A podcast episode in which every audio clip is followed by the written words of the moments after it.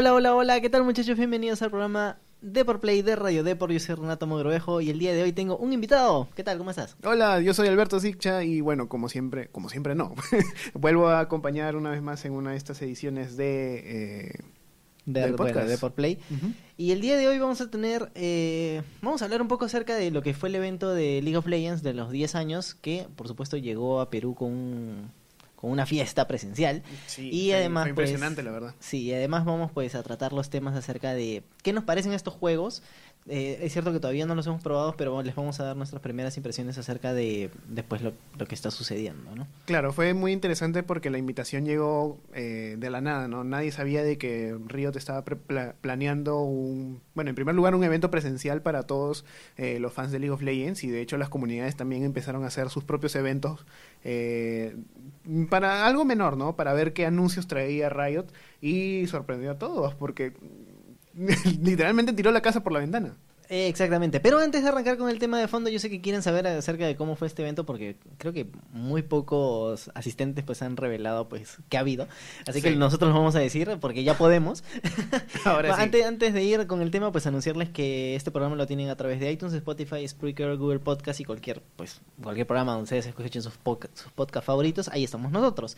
Y además que eh, Deport Play tiene o está dentro del impreso de Diario de por lunes, miércoles y jueves, solamente con videojuegos e eSports. Ahí se van a poder enterar, por ejemplo, de la última coyuntura del Mundial de League of Legends y, por ejemplo, alguna actualización de FIFA, de Overwatch, eh, Dota 2 o de cualquier deporte De cualquier electrónico deporte que electrónico. esté en auge, porque recordemos de que es un tema eh, que está evolucionando mundialmente, como siempre, como hemos estado haciendo así los últimos años, y por eso Deport Play está, va a estar ahí en todos los temas de coyuntura. Y ahora sí, Alberto, ¿qué te primero te gustó? ¿No te gustó este evento que hizo Riot Games acá en Lima, Perú? Mira, la verdad que sí me gustó mucho, ¿no? Pero eh, voy a ser un- voy a ser bien sincero. Sí, sí, yo, sí, con- yo, dale, yo esperaba un, un- algo más como una especie de fiesta, ¿no? Porque me están vendiendo los 10 años de League of Legends. Entonces yo digo, ah, voy a ir, Sí, voy a veo que te conversar. has, te has dejado la camisa desde entonces. no me la cambió. no, bueno, entonces este, yo pensaba de que iba a haber una especie más de confraternidad entre la comunidad, si bien eh, los representantes de League of Legends de, eh, de Latinoamérica estuvieron presentes y conversaron un poco con la gente, con la prensa, todo, lo- con todos los asistentes. Yo esperaba un poquito más de confraternidad entre todos, ¿no? Este, al final fue un evento netamente de eh, vengan, sentémonos aquí, les vamos a mostrar que por cierto no me disgustó para nada, o sea, entre todo a mí me gustó mucho lo que mostraron y de la forma que lo hicieron. Eh, pero yo esperaba un poquito más de mm, sentir ese calor humano de la comunidad y, y nada, compartir mis, mis expectativas, ¿no? Bueno, mira, yo te comento que yo he estado en algunas fiestas de Riot Games, o sea, tonos. Y no se acuerda de nada. No, y es, es, es claro, es muy, muy diferente a lo que hemos tenido. Yo también me esperaba un- una, como que medio anuncio, medio, medio fiesta, Reunión social. Medio reunión social, algo así por el estilo. Y sí esperaba que seamos menos, o sea, que sean invitados de prensa y, e influencers. Pero me gustó, sí, y la verdad es que acá creo que Riot le dio al punto, es que invitó al como que los jefes de comunidad, aquellos administradores que manejan la- los Facebook de LOL Perú y etcétera, y este pues a su a su propia comunidad no todos pero sí, pon, Sí. por ejemplo unos 10 de por aquí 10 de por allá 10 de por allá cosa que la misma comunidad estaba mezclada con prensa con influencers entonces éramos como que una mezcolanza de todos ahora no fue una fiesta definitivamente porque como te digo yo he ido a la fiesta Hubo de Riot. torta. hubo torta Hubo torta. pero no fue un tono no no fue para nada un tono y este pues nos proyectaron eh, el, el mismo directo que ustedes han visto eh, de creo que duró como una hora y cuarenta minutos dos Más horas eh, donde lanzaron anuncios anuncios anuncios entonces básicamente fue como una presentación de la E3 de una empresa Sí. donde te dan todas sus novedades para los próximos Ahora, años. ni tanto porque en la E3 pues recordemos de que ellos tienen presentadores oficiales que, que guían el, el evento, incluso invitados especiales, qué sé yo, por ejemplo, el, el gran Keanu Reeves que literalmente inundó el lugar de la E3 este con la conferencia de, de no me acuerdo la compañía, pero estaba anunciando el videojuego de Cyber- Cyberpunk 2077 y pues en este caso eh, fue la misma los mismos líderes de comunidad que subieron al escenario para repartir algunos regalitos entre la comunidad. Eso sí, no hubo regalos para la prensa, No, sino- pero eso me pareció chévere, Sí, ¿no? sí, Porque chévere, para que la comunidad como que se quede con eso. Ellos, ellos son, es que, a ver, el objetivo son, son, ellos. ellos son claro. los invitados de gala, Exacto. no es la prensa. La prensa nosotros le vamos a dar rebote y vamos a Exacto. escribir. y- Ni siquiera y los influencers, o sea, la, la comunidad historia claro, el es el objetivo principal de esos eventos. El jugador de pie es el que tiene que salir ganando de estos eventos. Exacto. Y ahora, la carnecita del, del evento. Tato, Bueno, ¿cuál fue el ahora- anuncio que más... Bueno, primero, haz una, la, la lista de... Vamos a hacer la lista. Este, bueno, tenemos Legends of Runeterra, El nuevo que es el juego juego de cartas. cartas. Tenemos, eh, bueno, como que actualización de Teamfight Tactics, que van, la primera va a ser de Elementales, que ahorita les vamos a contar lo- los detalles, o sea, van a entrar nuevos etc- etcétera. Ujú. Luego tenemos Proyecto L, que es el proyecto del juego de luchas. Tenemos Proyecto A y tenemos Proyecto F, si no me equivoco. El proyecto A es el de aventuras, ¿verdad? El proyecto A, claro que es el... No, no, no, no, no. no. El proyecto F creo que es el de aventuras y el proyecto A es el... Bueno, el de disparos. Uno, de, uno es uno y el otro es el otro. El, El, shooter. es el proyecto A. Ah, y entonces el proyecto, el... Él es de lucha. Él es de y el. F, ahí sí me puedo equivocar. Quizás F, quizás no, no importa mucho porque al final le van a terminar cambiando de nombre. Exacto. Es el de aventuras que evidentemente no se dijo nada. Se mostraron imágenes, pero no se dijo absolutamente nada. Que parece ser un MMO, pero Riot dijo, no, no, no, no, aquí no, no, no. Claro, no, todavía- miren, no miren por aquí. Exacto, Miren- todavía, miren- todavía hay lo- mucho, mucho tiempo cosas. para des- desarrollo de ese título, por lo menos. Bueno, Y, y ahora sí. Eh, primero te hago la pregunta a ti y luego me rebotas. Eh, ¿Cuál fue el juego que más te llamó la atención? Puede ser el de aventura también. Sí, bueno, a mí lo que más me llamó la atención, eh, a ver, un pequeño resumen de todo. Eh, la nueva temporada de League of Legends que trae estos cambios que vamos a comentar ahorita eh, me parece interesante, pero es lo mismo de siempre, o sea, cambios normal que vamos a tener que adaptarnos. El tema del juego de, de lucha me pareció interesante, pero no sé, todavía mm, tengo que terminar de coger la idea de cómo los personajes de League of Legends... que Van a son- terminar luchando entre ellas. Exacto, entonces todavía no necesito ver más de eso. El de aventuras no puedo comentar absolutamente nada porque no se vio mucho tampoco. Parecía un RPG muy interesante. Eh, y el de disparos me pareció un Overwatch, pero mm, con no mucha calidad. Yo quiero ver más todavía, pero están en etapas muy tempranas de, resa- de desarrollo. Y sinceramente lo que más me llamó la atención de todo eso es la versión de League of Legends para móviles. Que Ay, es verdad, Wild Rift. Se me olvidó Wild ese Rift, anuncio, sí. Exacto. Wild Rift es para mí lo, lo, lo- es pre- tal cual como ellos dijeron, es un han creado el juego desde cero para móviles, no es un port. Entonces, al ser al no ser un port, eh, le da mucha mm, variabilidad a Y además que está a la 100%, velocidad. 100% adaptado a lo que es móviles al no ser un port. Entonces no, Exacto. no han estado intentando... mm, ¿Cómo, ¿cómo, le- cómo- cómo movemos las mecánicas de No, este no, juego? No, vamos a crear las mecánicas en este nuevo juego. Claro, y eso que... O sea, ¿cuál es la consecuencia de eso? Es que, por ejemplo, ¿no? Podemos ver una Ashe con tres solamente tres habilidades, un ultimate y otras dos, dos habilidades y ya está. Y que, o sea, todo, imagínense todo mucho más simplificado. Sí vamos a ver los héroes de League of Legends en ese MOBA para celulares, Con las mismas habilidades, las mismas pero habilidades, van a tener otro pero- tipo de mecánicas, por así decirlo. Exactamente, más adaptado a lo que es celulares. Y bueno, eh, Para ti, Tato, ¿cuál fue el anuncio? para más? mí el anuncio que más hype me genera de todo esto es el shooter. Y básicamente por descarte, porque yo soy un jugador hardcore de cartas, igual que tú, pero no, o sea, jugué hasta la beta de, de Hearthstone, le metí dinero, pero no, no me engancho con los, con los juegos de cartas virtuales. Vamos a dar un pequeño hincapié en ese juego de, de Eh, cartas. porque-. Ah. An- Antes de ir con eso, o sea, solamente para descartar los demás, Claro. eh, el juego de luchas, a mí me gusta mucho Tekken, pero ya no soy muy aficionado a los juegos de luchas. Eh, el MMO realmente no se ha visto mucho y yo quiero ver un juego de competencia de CSGO, o sea, un shooter táctico rápido. Eh, muy, muy preciso como es Counter-Strike. Entonces yo Claro. creo que este shooter, según lo que se ha visto, le podría hacer el- la competencia. Y ahora sí vamos a hablar acerca de lo que hemos visto de Legends of Runeterra, que es el juego de cartas este nuevo. Sí, de hecho es el, es el, el único que tiene beta de todos estos anuncios. Exactamente. Ese, Eh, bueno, es el que, el, según Riot Kaiju, el, el entrevistado del día de ayer, pues es que es el juego que va a salir más próximo. Y me dijo eh, 2020.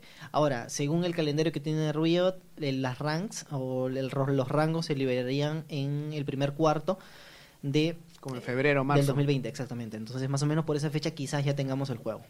A ver, yo las primeras impresiones que tuve del juego fue como que ya, esto es tal cual como ellos dijeron en el anuncio, que ellos juntaron varios juegos de cartas para poder eh, eh, crear el suyo. Yo veo muchas referencias a Magic, veo muchas referencias a Yu-Gi-Oh, a Hearthstone, a otros juegos de cartas también que ahorita no se me viene el nombre, pero... Por cierto, si se preguntan, ¿y estos tíos quiénes son para, para criticar un juego de cartas? Es que somos muy hardcore, muy, muy hardcore de juegos de cartas. O sea, realmente por ejemplo, yo le comenté a Riot Kaiju, oye, el juego me parece muy sencillo, y Riot Kaiju, que también es un jugador hardcore de cartas, me dice, no lo es tanto, pero es que yo lo veo muy sencillo. Claro, es que ver, estamos hablando de, por lo menos nosotros, yo me acuerdo que cuando jugábamos Magic, jugábamos las cosas más complicadas del mundo, que tú tenías un deck eh, descarte que literalmente es, es- este men de acá que está al frente mío hacía sacaba cartas y decía, ya, descarto mi mano entera, tengo 20 puntos de daño, ya perdiste el juego.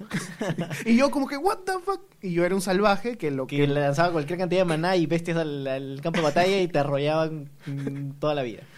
Bueno, eh, Entonces- como decías, pues combina todas estas este, mecánicas de, de todos los, los juegos de cartas. Nosotros lo podemos decir porque no somos Riot. Ayer intenté como que sacarle un poquito y, oye, ¿en qué se inspiraron Claro, al claro. Riot? Y, los Rioters no me pueden decir nombres de otros juegos. ¿no? Claro, es que aquí las cosas como son. Yo, sinceramente, yo vi el juego y dije, ya, esto es Hearthstone total porque tiene el mismo sistema de maná, eh, a las gemas que hay en Hearthstone para convocar a tus unidades, el mismo sistema de ataque que según es este frente a frente, tú puedes poner una carta encima, perdón, frente a otra para bloquearla o para atacarla, este, el mismo sistema de vida.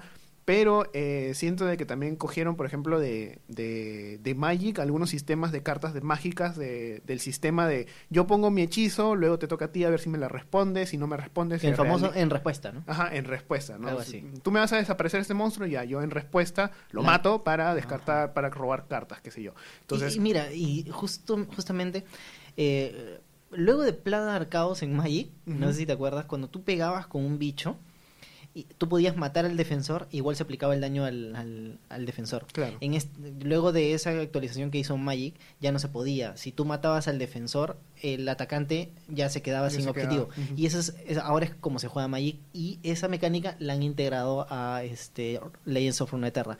Que si tú De matas, si tú matas al defensor, tú lo levantas o lo, o lo afectas de cierta forma eh, y ya no está en el campo de batalla, tu atacante ya no ataca nada. Ya no toca nada, y exacto. ya no lo ataca al, al defensor, ¿no? Ujú, Y bueno, y también es como Magic, ¿no? O sea, tú declaras atacantes.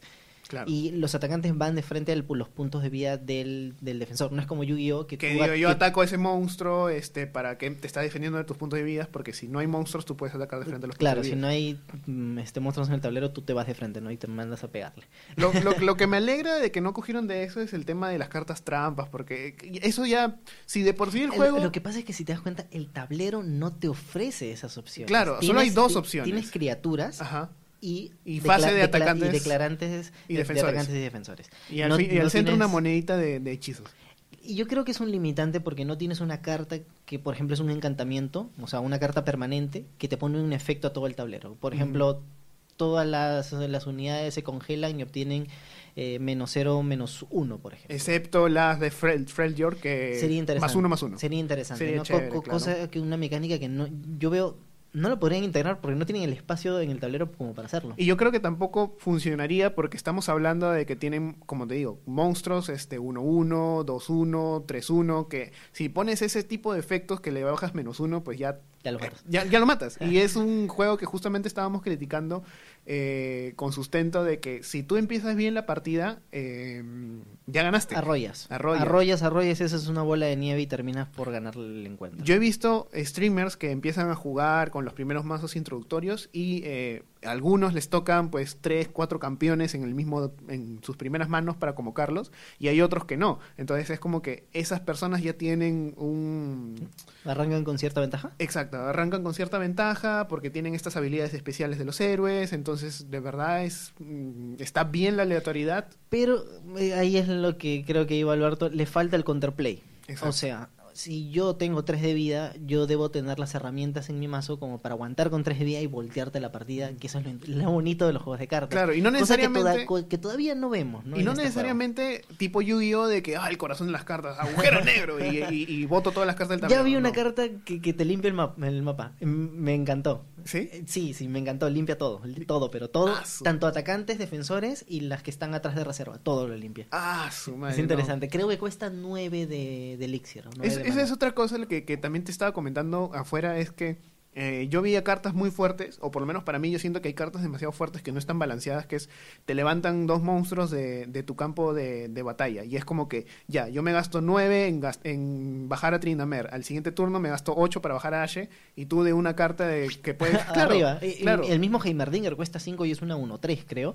Que, uff, o sea, pa- pagas 5 por un bicho. Bueno, es fuerte, sí, Es porque fuerte cada porque- turno te da un como que un, Un robotito, un creo. robot, creo. Sí. Claro, entonces que te levanten un campeón es, ay, qué cólera. Sí, es, co- es complicado. Entonces, es- eso, mm, o sea, que una carta defina tu victoria o tu derrota, puede ser, pero es muy como que el corazón de las cartas, ¿no? De tipo de Yu-Gi-Oh! Pero bueno, Ahora, eh, mm, hemos hablado con bastantes cosas negativas, ahora intentemos como que darle un poquito del pro que tiene este juego. yo creo que el, que el juego, el pro, justo, eh, o sea, lo que tú mostrabas al principio como algo negativo de que es bastante simple, yo lo veo como algo positivo. que Eh, mucha tiene- gente se puede enganchar. Exacto, mucha gente se puede enganchar, yo puedo jugar de mi celular, si pierdo no importa, las partidas son rápidas, eh, bajar a mis monstruos no es complicado, no es que yo tengo que ver, oye, pero tengo que guardar mi maná, a ver si mi, si mi maná me alcanza para los hechizos más adelante. No, o sea, lo bajas o no lo bajas. Si no lo bajas no pasa nada, si lo bajas, este, y ahí recién puedes declarar atacantes o bloqueadores. O sea, no hay mucho, el, el rango de dificultad es tan bajo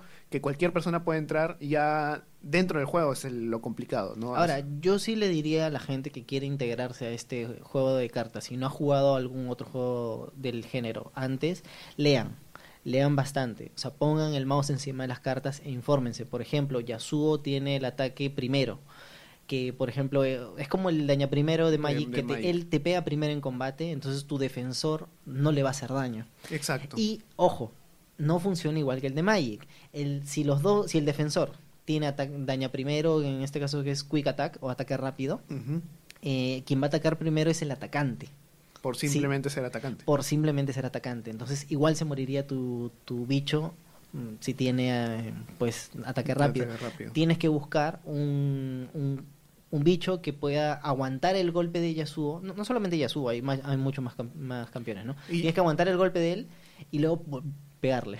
Y yo también sea, sugiero eso de leer bastante porque los tutoriales, si bien mucha gente no lo juega, Sí. ahí se explica exactamente cómo funciona. Porque, por ejemplo, tú cuando lanzas, quieres lanzar un hechizo, prácticamente estás perdiendo una fase de tu turno, que es de convocar un, un- un- un monstruo. Entonces es como que en realidad lo que puedes hacer es primero convocar el monstruo, después ver lo que tu oponente convoca, para de ahí recién lanzar el hechizo. Tienen que esperar esos momentos, ver en qué momento puedes hacer qué cosa, solo puedes hacer una acción por turno, y solamente el ataque, que puedes designar a varios atacantes, o en bloqueo puedes designar a bastantes bloqueos, es que puedes hacer varias cosas. Entonces, eh, revisen bien esos tutoriales, eh, vean bien su estrategia y hay mazos para todos. Yo creo que eso es lo positivo también. Ot- otra cosa positiva que me gusta mucho de este, de este juego de cartas es que sí veo cierto esfuerzo de Riot Games para que no todo sea aleatorio. Por ejemplo, tú vas acumulando puntos y si quieres desbloquear un deck, tú puedes crear las cartas. Y no son tan caras de crear como otros juegos de- del género.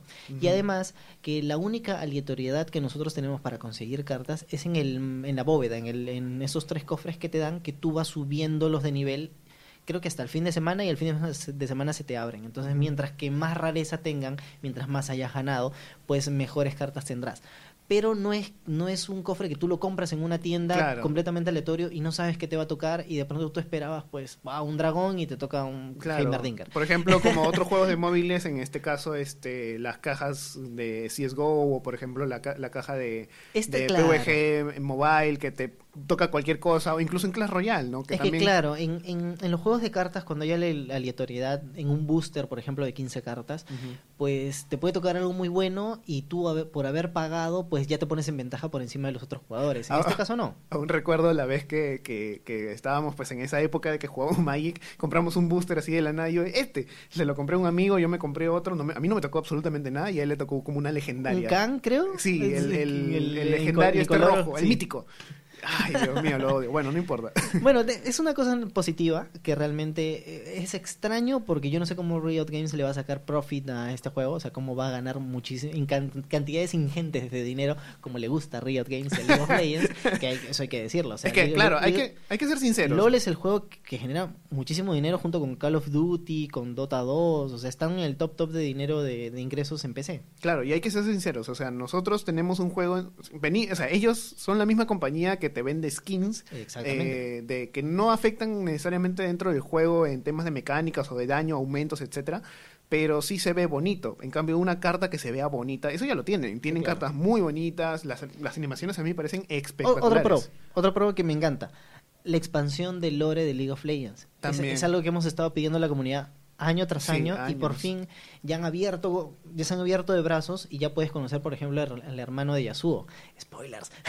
Spoilers. Bueno, ahí, ahí, ahí está la carta ahí, están pues eh, seguidores de Draven, por ejemplo, entonces tú ya ves que Draven no es un simple... Y también soldados noxianos, ¿no? Que Eh, siguen claro. a, a- a Darius. Entonces, Entonces, ya conoces un poquito más de la historia de League of Legends. sí, y la no solamente sigues viendo, claro, y los ves a los campeones que siempre que estás acostumbrado, pero ves a estos nuevos personajes, incluso a los poros, ¿no? Que también tienen un, un trasfondo ahí medio extraño y, y chévere que puedes descubrir. o- y la misma gente, yo estoy segurísimo de que la misma comunidad va a inventar historias porque el juego de cartas creo que ahorita no te da un lore como tal. sino- No, no, simplemente lo vas conociendo por las cartitas. Que, que Exacto, entonces salen. la misma gente va a decir, bueno, yo voy a escribir mis propias historias, qué sé yo, por ejemplo, el pastor de Poros, este, era un, el papá de Brown, que de la nada estaba cuidando, vino el hermano Yasu y murió, no sé. Mira, pero sí me gustaría que en eh, lo más pronto posible le metan a muchos más campeones. Me gustaría conocerle Udir, ver a Wukong, Uf. ver a... Uf, sería genial. Sí, sería ¿no? genial No, tener- es que a mí y de tener decks temáticos A de mí de,